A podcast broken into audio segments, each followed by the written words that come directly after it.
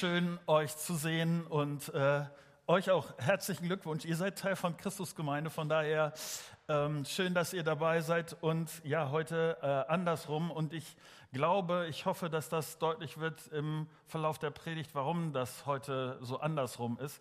Ich will, ähm, wenn du Christusgemeinde noch gar nicht so gut kennst, ich will dir kurz einen Eindruck geben, was so die Entwicklung gewesen ist. Das sind mehr als 27 Jahre her, dass äh, Katrin und ich hier nach Bremen gekommen sind und dass wir die Idee hatten, die Hoffnung hatten, dass wir auch von unserem Gemeindeverband aus den Auftrag hatten, hier Gemeinde zu gründen. Es gab noch keine freie evangelische Gemeinde hier in Bremen und deshalb gab es drei Leute, die, als wir gekommen sind, hier auf uns gewartet haben, die das schon gehört haben und die der festen Absicht waren, mit uns hier Gemeinde in Bremen zu gründen. Das waren Studenten-Ehepaar und Susanne Lenz. Äh, ich weiß noch, ähm, ähm, die ersten Momente, die wir zusammen gearbeitet haben, waren sehr praktische Arbeiten, nämlich Tapetenkratzen in unserem Wohnzimmer. Äh, das war einfach die, die ersten Momente, auch äh, zusammen unterwegs zu sein. Dann gab es eine erste Kleingruppe, die sich getroffen hat. Und dass ihr eine Vorstellung habt, wir haben uns oft zweimal in der Woche getroffen. Das eine Mal, um zu beten, gemeinsam Bibel zu lesen, auszutauschen, füreinander da zu sein. Und das zweite Mal haben wir uns Gedanken gemacht, was für uns und Gemeinde und wie wir uns das vorstellen, was da wichtig ist. Wir haben in dieser Zeit unser Gemeindeprofil geschrieben und das ist äh, etwas, was nach wie vor bis heute so die, die Eckpfeiler von Christusgemeinde markiert. Wenn du denkst, hä, Gemeindeprofil kenne ich nicht, äh, äh, aber ich bin jetzt hier schon mit Christusgemeinde in Kontakt. Ich würde gerne wissen, wofür äh, Christusgemeinde da tiefer steht. Gerne. Also so beim Mittagessen komm einfach zu mir und ich, äh, das gibt es in Papierform, das gibt es auch in digitaler Form. Das macht auf jeden Fall Sinn, einfach zu sehen, warum oder was ist Christusgemeinde wichtig? Was macht uns als Christusgemeinde aus? Was sind die Kernanliegen? Es hat relativ schnell nicht nur eine Kleingruppe gegeben, sondern auch eine zweite Kleingruppe. In dieser Zeit hat es keine Gottesdienste gegeben. Wir sind als Gruppe dann immer mal in andere Gottesdienste gefahren, haben uns die angeguckt, haben uns inspirieren lassen und dann gab es diesen besonderen Moment, dass wir zum ersten Mal, wir haben ein bisschen gesucht und so äh, Räume für Veranstaltungen in Bremen zu suchen, die uns nicht finanziell völlig ausplündern. Das ist gar nicht so einfach, aber wir haben Räume gefunden, die wir stundenweise anmieten konnten. Und das hat dazu geführt, dass 1998, das erste Februarwochenende, wir offiziell mit einem Festgottesdienst unsere Gemeindegründung gefeiert haben. Das ist jetzt erstaunliche 26 Jahre her. Und ich bin Gott total dankbar für das, was bisher passiert ist. Wahrscheinlich kannst du das nachvollziehen. Vieles, ich sag mal, wenn man, wenn man so als Pastor kommt, vieles äh, da stellt man sich vor, hofft das und so, aber merkt dann relativ schnell, ich kann das selber nicht machen. Also, dass Gemeinde sich entwickelt, dass das was wird, das kann man nicht produzieren. Ja, man kann hart arbeiten, viele Kontakte knüpfen, man kann äh, sich wirklich mit kreativen Gedanken auch beschäftigen und so. Das alles gut, aber dass da wirklich sich was entwickelt, dass Gemeinde daraus wird, das ist nicht selbstverständlich. Und das ist Gottes Sache. Es ist tatsächlich von ihm. Und deshalb freue ich mich einfach, was Gott in dieser Zeit möglich gemacht hat. Ich bin dankbar für die vielen Leute, die sich in dieser Zeit eingebracht haben. mein Eindruck ist, dass wir als Christusgemeinde uns in den letzten Jahren deutlich verändert haben. Ich meine, ich wenn du mich gefragt hättest vor 26 Jahren, endet das irgendwann oder macht das so eine Etappe über Standorte und sowas? Ich hätte gedacht, das ist viel zu wirr, das ist viel zu irre, als dass das äh, irgendwie was Realistisches wird. Und Christus Gemeinde hat sich in den letzten Jahren verändert. Und wenn wir in den nächsten Jahren äh, dann wieder zurückgucken auf diese Zeit, wirst du wieder feststellen, dass Christus Gemeinde sich bewegt und verändert hat. Aber meine Hoffnung ist, dass sich eine Sache nicht verändert. Dass wir als Gemeinde damit beschäftigt bleiben und dass uns das, das Wichtigste ist, nämlich Jesus zu folgen und Menschen dazu einzuladen, das auch zu tun. Jesus zu folgen und Menschen einzuladen, das auch zu tun. Und damit bin ich bei den miesen drei immer. Die Frage ist doch, was bedeutet das? Was bedeutet das, Jesus zu folgen? Was will Gott denn, dass ich tue? Welche Schritte gehe ich, wenn ich Jesus hinterherlaufe? Und in diesen drei Versen, die ich heute Morgen mit dir lesen will, sagt die Bibel, immer so, immer, immer so. In diesen Versen werden drei Dinge aufgezählt, die unbedingt dazugehören, wenn ich Jesus nachfolge. Immer, immer diese drei. Auf jeden Fall diese drei. Es gibt, es gibt noch andere Dinge, die zum Christsein dazugehören. Nicht, dass du mich falsch verstehst an dieser Stelle, aber es sind immer, immer diese drei. Und deshalb will ich mit dir heute Morgen nachdenken, weil Leute mir immer wieder sagen, echt immer? Wirklich immer? Marco, wenn, wenn, wenn das mein Leben immer beschäftigen soll. Ich, mein Leben ist, ist voll. Also wenn ich meinen Terminkalender angucke, wenn ich damit äh, sehe, womit ich beschäftigt wird, was meine Zeit kostet, was meine Energie nimmt. Marco, äh, mein Leben ist mit so vielen anderen Sachen beschäftigt. Wie soll das gehen? Und ich hoffe, dass heute Morgen ein bisschen deutlicher wird, was gemeint ist mit diesen drei immer. Denn ohne diese immer geht Jesus nachfolgen nicht. Okay, ich habe genug da. Äh, jetzt fragt ihr euch, worum es geht. Lest mit mir 1. Thessalonicher 5 ab Vers 16. Freut euch, was auch immer geschieht. Lasst euch durch nichts vom Gebet abbringen. Dankt Gott in jeder Lage das ist es, was er von euch will und was er euch durch Jesus Christus möglich gemacht hat.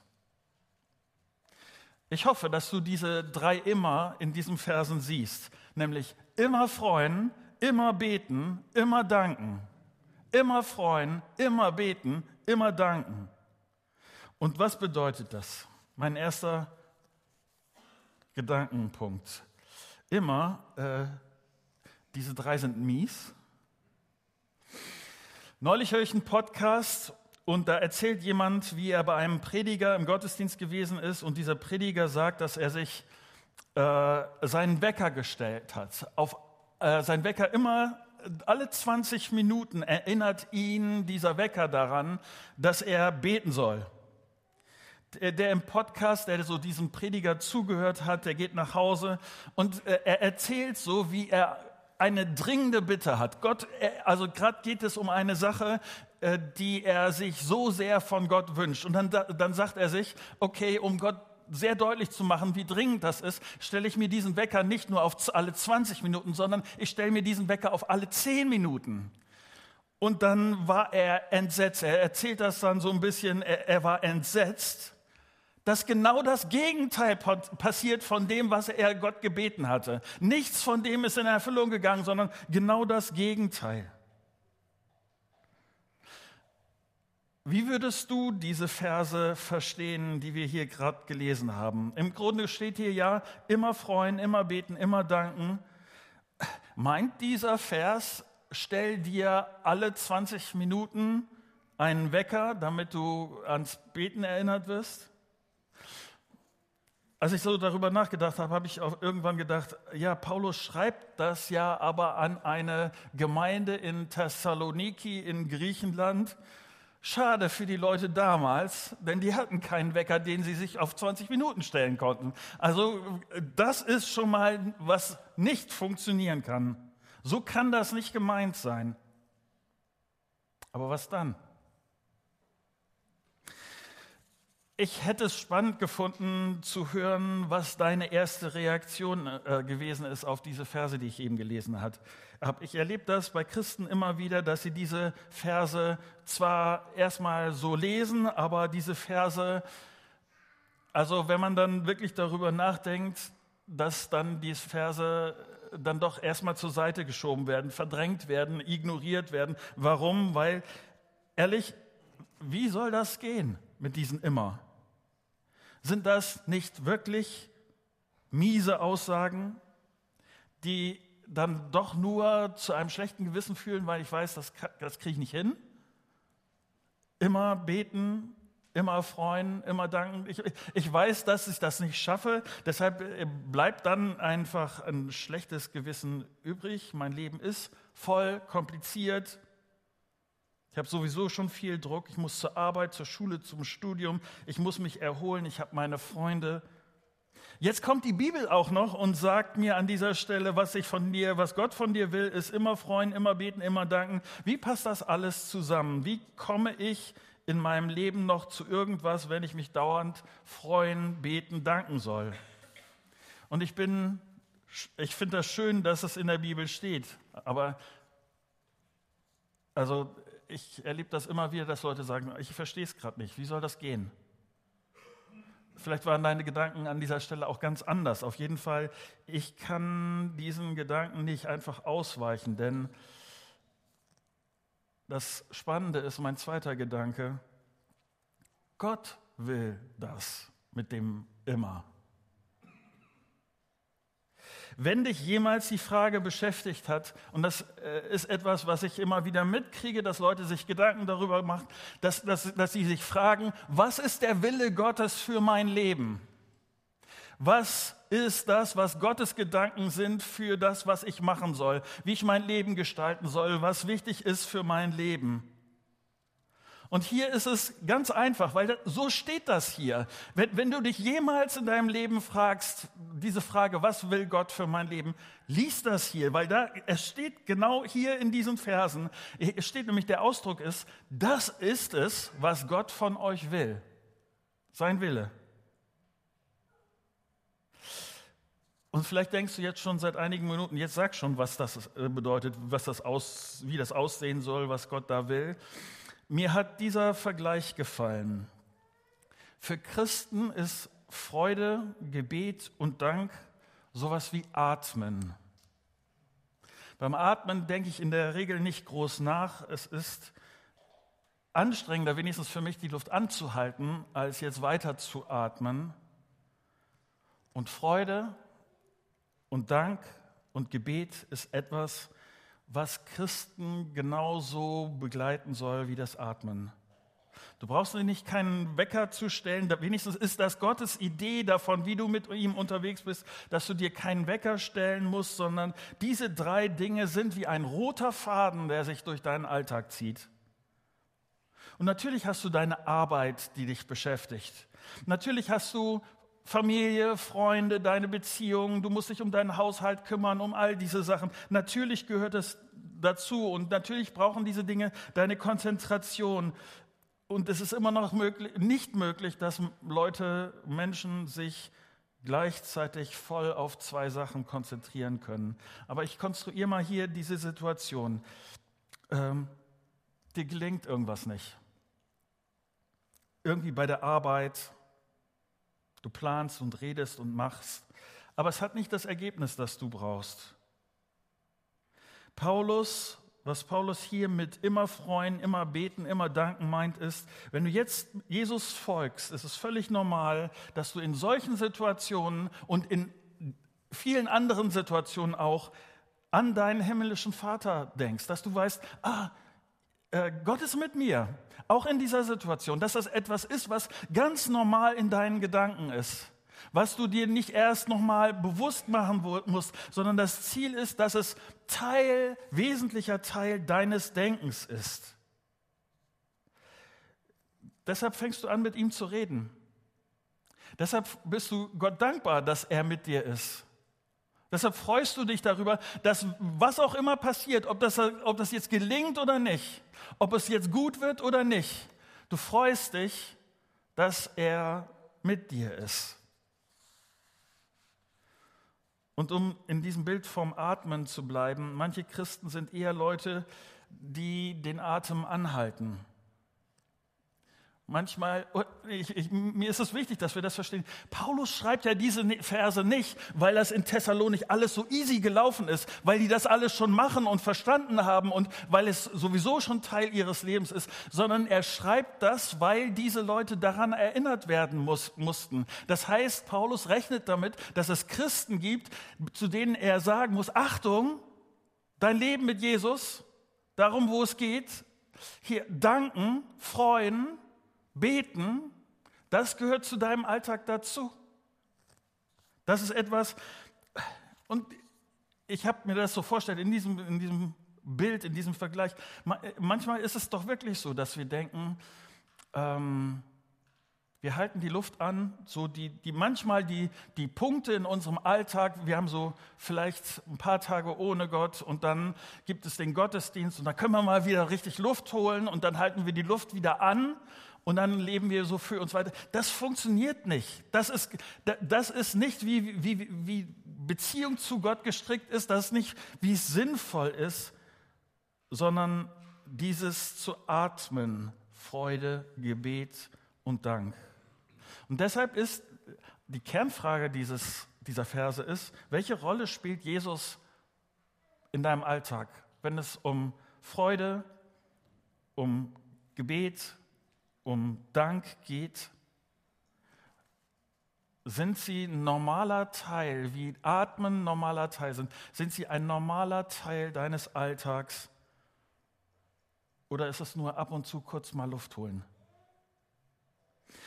Und ich sage euch das als euer Pastor. Ich mache mir tatsächlich nicht so viel Gedanken darüber, ob du die geistlichen Spezialfragen auch drauf hast ob du dir die schwierige geistliche Kost auch zu dir nehmen kannst und ob du die biblischen Spitzfindigkeiten auch irgendwie verstehst. Mit Paulus, hier mit diesem Versen, mache ich mir mehr Gedanken über diese Frage, immer freuen, immer beten, immer danken. Ich mache mir mehr Gedanken darüber, ob die geistliche Luftzufuhr funktioniert. Paulus schreibt das ja an diese Gemeinde. Und sagen wir, äh, schreibt das auch an uns heute hier in Bremen. Brauchst du auch diese Erinnerung, wie diese Leute in Thessaloniki diese Erinnerung gebraucht haben? Immer freuen, immer beten, immer danken. Das ist das, was sich Gott für dich wünscht. Das ist sein Wille. Mein dritter Gedanke, immer diese drei gehen wie? Wie funktioniert das? Und lass mich das erklären, aber vorher.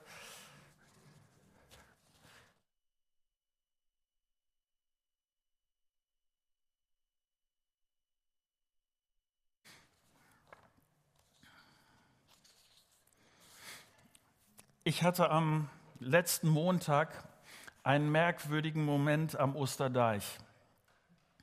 Ich war mit meinem Enkel Leo unten am Wasser, so auf den, auf den Wegen da. Die Weser fing an, so dass äh, das Wasser langsam auf die Gehwege zu drücken. Das war sehr interessant, so einfach zu sehen, wie das langsam immer höher kam und so. Und Leo war begeistert dabei. Er, er, er sah dann bei dem, was das Wasser hochgeschwemmt hat, sah die ganzen Stöcker darum liegen. Und das Beste war für ihn in dem Moment, er fing an, diese Stöcker äh, ins äh, Wasser zu schmeißen. Einen nach dem anderen, Minuten, zehn Minuten, Viertelstunde, äh, mit völliger Begeisterung. Dann passierte etwas sehr Merkwürdiges. Ein also die Leute liefen an uns vorbei, so, die versuchten da gerade noch so das Trockene zu erwischen. Äh, sie, sie, sie lächelten diesen kleinen Mann an und dann kam ein älteres Ehepaar und es lief an uns vorbei und der Mann sagte seufzend, äh, wenn wir das nur auch noch so könnten, so uns an den kleinen Dingen freuen. Und dann sagte er einen ganz merkwürdigen Satz. Aber für das Gleiche müssen wir uns jetzt irgendwelche Pillen reinschmeißen. Ich habe das zuerst nicht verstanden. Aber ich habe darüber nachdenken müssen und dann habe ich gedacht, Leo freut sich an diesen Stöckern. Der Spaß ist an den fliegenden Stöckern, das, das ist sein Antrieb. Der Mann hätte das gerne, diesen Spaß, diese Freude, aber stattdessen nutzt er etwas anderes, um diesen Effekt zu erzielen. Und für mich war die Frage dabei, äh, bei, bei Leo ist mir die Motivation klar, bei diesem Mann, der mich da angesprochen hat, ist mir die Motivation nicht klar. Aber für mich war die Frage, was ist denn meine Motivation? Wenn es um immer freuen, immer äh, äh, beten, immer danken, was ist denn meine Motivation dabei? Und interessant ist, dass Paulus hier nicht schreibt, reiß dich mal ein bisschen mehr zusammen, mehr Disziplin, streng, streng dich an, dass das mit Freuen, Beten und Danken immer besser klappt. Macht er nicht. Hier in diesem Vers steht immer mehr, immer, immer Freude, immer Gebet, immer Dank. Und dann sagt Paulus, ist das, was Gott euch durch Jesus Christus möglich gemacht hat. Ist das, was Gott euch durch Jesus Christus möglich gemacht hat. Der Gedanke ist folgender. Wenn du an Jesus glaubst, dann ist mit Jesus etwas in dir passiert, das immer freuen, immer beten, immer danken möglich macht. Er ist derjenige, der, dann, der den Unterschied macht. Dass du so leben kannst, der Grund dafür liegt einzig und allein, allein in Jesus. Er ist der Antrieb, dass das geht. Wenn du darüber nachdenkst, wie du mehr Freude, mehr Gebet, mehr Dank in deinem Leben haben kannst, wie das so mit als roten Faden durch deinen Alltag gehen kann, wie das zum täglichen Atmen werden kann, dann kann ich, das Beste, was ich dir heute Morgen sagen kann, ist, schau auf Jesus. Was meint Paulus, wenn er schreibt, dass Jesus Christus das möglich gemacht hat? Ich sage dir, wie ich das verstehe. In Jesus ist Gott auf diese Erde gekommen, um sein Leben zu geben, damit wir zur Familie Gottes gehören können. Das ist ein unfassbares Geschenk. Gott kommt auf diese Erde, um die Verbindung herzustellen, die wir Menschen gekappt haben. Gott schenkt mir Wert, Erfüllung, Hoffnung. Das ist die ganzen grundlegenden Dinge, die ich für mein Leben brauche, dass mein Leben durch Jesus tatsächlich eine, eine Freude hat, die sich durchzieht. Das liegt daran, dass er sein Leben für mich gegeben hat. Deshalb wenn ich die gute Nachricht von Jesus, wenn ich das Evangelium von Jesus tiefer verstehe, wenn mir bewusst wird, was Jesus getan hat, wie kann ich denn anders, als mich zu freuen? Wie kann ich denn anders, als die, als die Beziehung zu meinem Retter zu suchen? Wie kann ich denn anders, als ihm grundsätzlich dankbar zu sein? Und dann geht immer mehr freuen, immer mehr beten, immer mehr danken, selbst dann, wenn die äußeren Umstände nicht gut sind. Und ich will euch ein paar Beispiele dafür geben, wie das aussieht. Paulus hat das an einer Stelle mal so ausgedrückt, in 2. Korinther 6, Vers 12. Wir erleben Dinge, die uns traurig machen und sind doch immer voll Freude.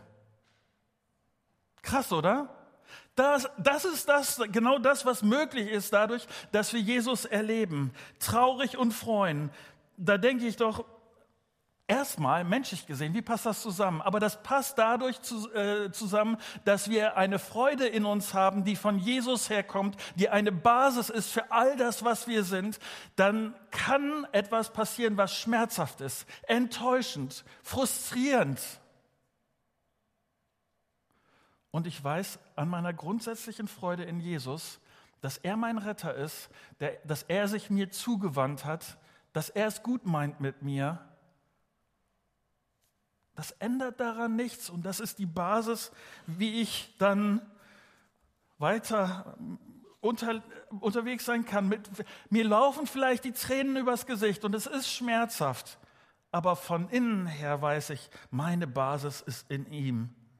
Nicht, nicht, dass du mich falsch verstehst. Das, was Paulus hier nicht meint, ist ein Dauergrinsen.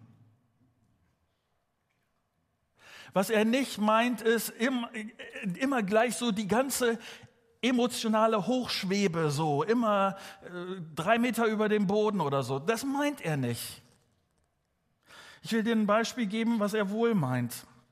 Ich weiß nicht, ob du Dietrich Bonhoeffer kennst.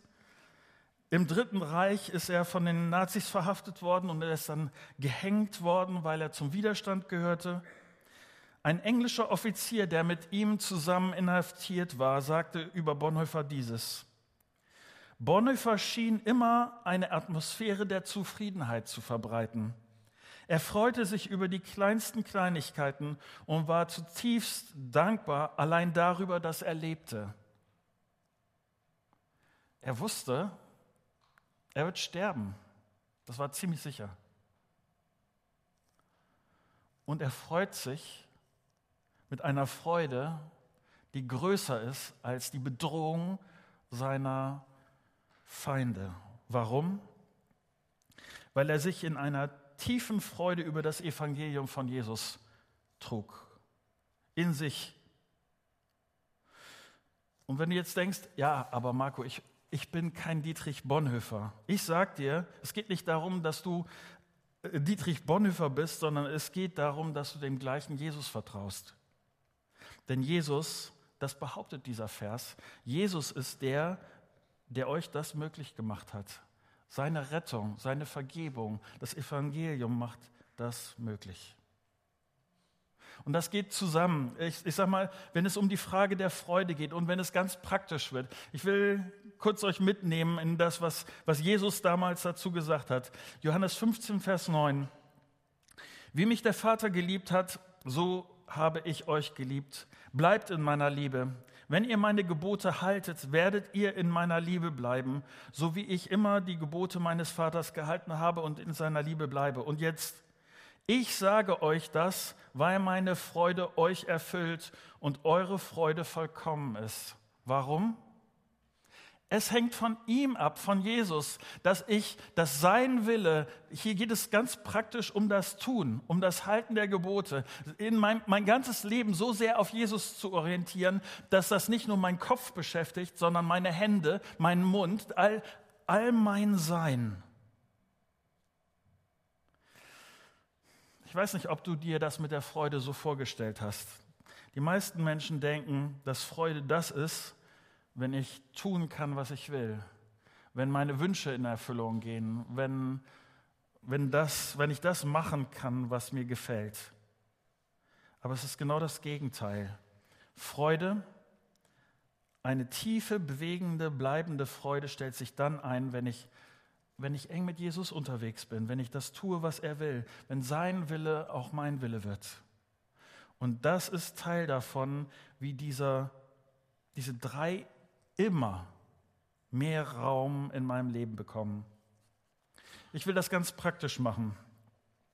Die, diese Verse beschreiben wieder einen Grundsatz, der mich immer wieder beschäftigt, nämlich diese Verse beschreiben, was drin ist, kommt raus. Was in mir ist, kommt raus. Wenn mein Innerstes geprägt ist von, vom Evangelium von Jesus Christus, dann wird das mit Freude und Gebet und Dankbarkeit rauskommen. Und für mich ist deshalb die Frage, was tue ich rein? Womit verbringe ich Zeit? Was beschäftigt mich? Ich habe das gestern nochmal nachgelesen. Die meisten Deutschen oder der durchschnittliche Deutsche verbringt in seiner Freiheit, Freizeit, nicht in seiner Arbeit, sondern in seiner Freizeit 31 Stunden pro Woche im Internet. In seiner Freizeit. Streaming von Filmen, vom, vom Fernsehen. Äh, das nächste, was äh, da in der Top-Liste steht, ist äh, YouTube und soziale Medien und dann alles andere. Und ich habe mich gefragt, womit beschäftigst du dich? Und wie viel Evangelium ist dabei?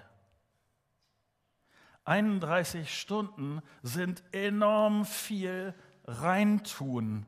Was kommt dann raus?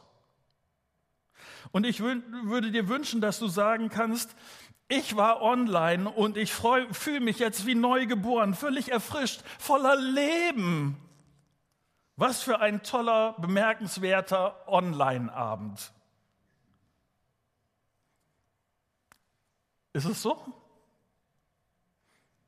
Und es ist da so einfach mitzuschwimmen mit dem, was andere machen. Aber diese Verse ermutigen mich zu überlegen, ich will mehr Jesus in mein Leben. Wie kann das gehen? Ich, nicht, dass du mich falsch verstehst, da gehört auch mal ein entspannter Filmabend dazu, gemeinsam Super Bowl anzuschauen oder was es auch immer ist. Aber meine Frage wird sein, was könnte mir helfen, Freude und Gebet und Dankbarkeit zu vertiefen? Und ich weiß, äh, da gibt's, man, man kann da unterschiedlich rangehen, aber mir helfen solche Fragen wie, brauche ich das wirklich? Ist das wirklich das, was Gott von mir will? Warum helfen mir diese Fragen?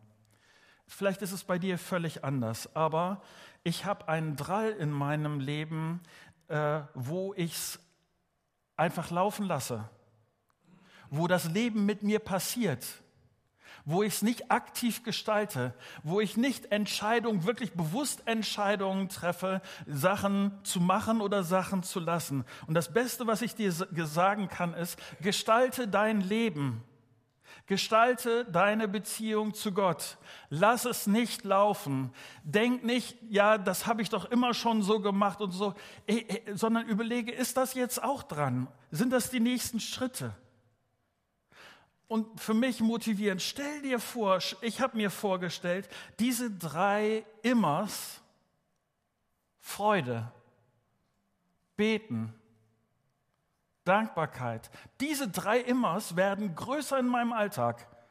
Würde ich sagen, yay, das ist es wert.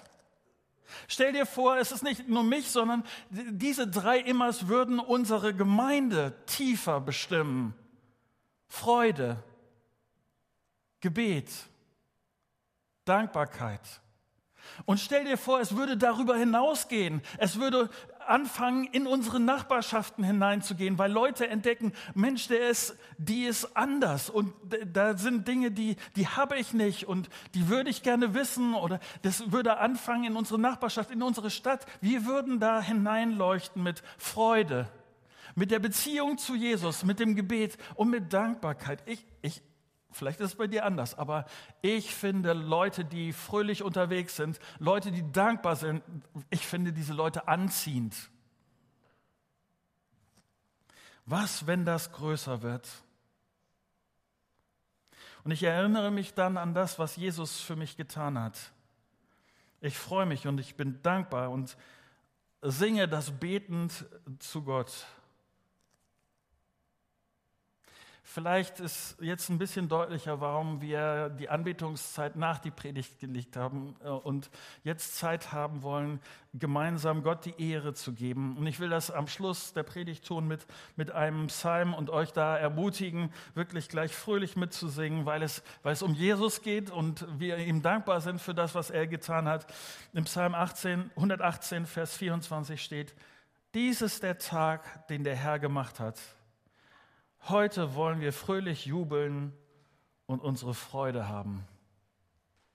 Sei dabei, kann ich nur sagen, um Jesu willen, weil er es gut gemacht hat. Soweit.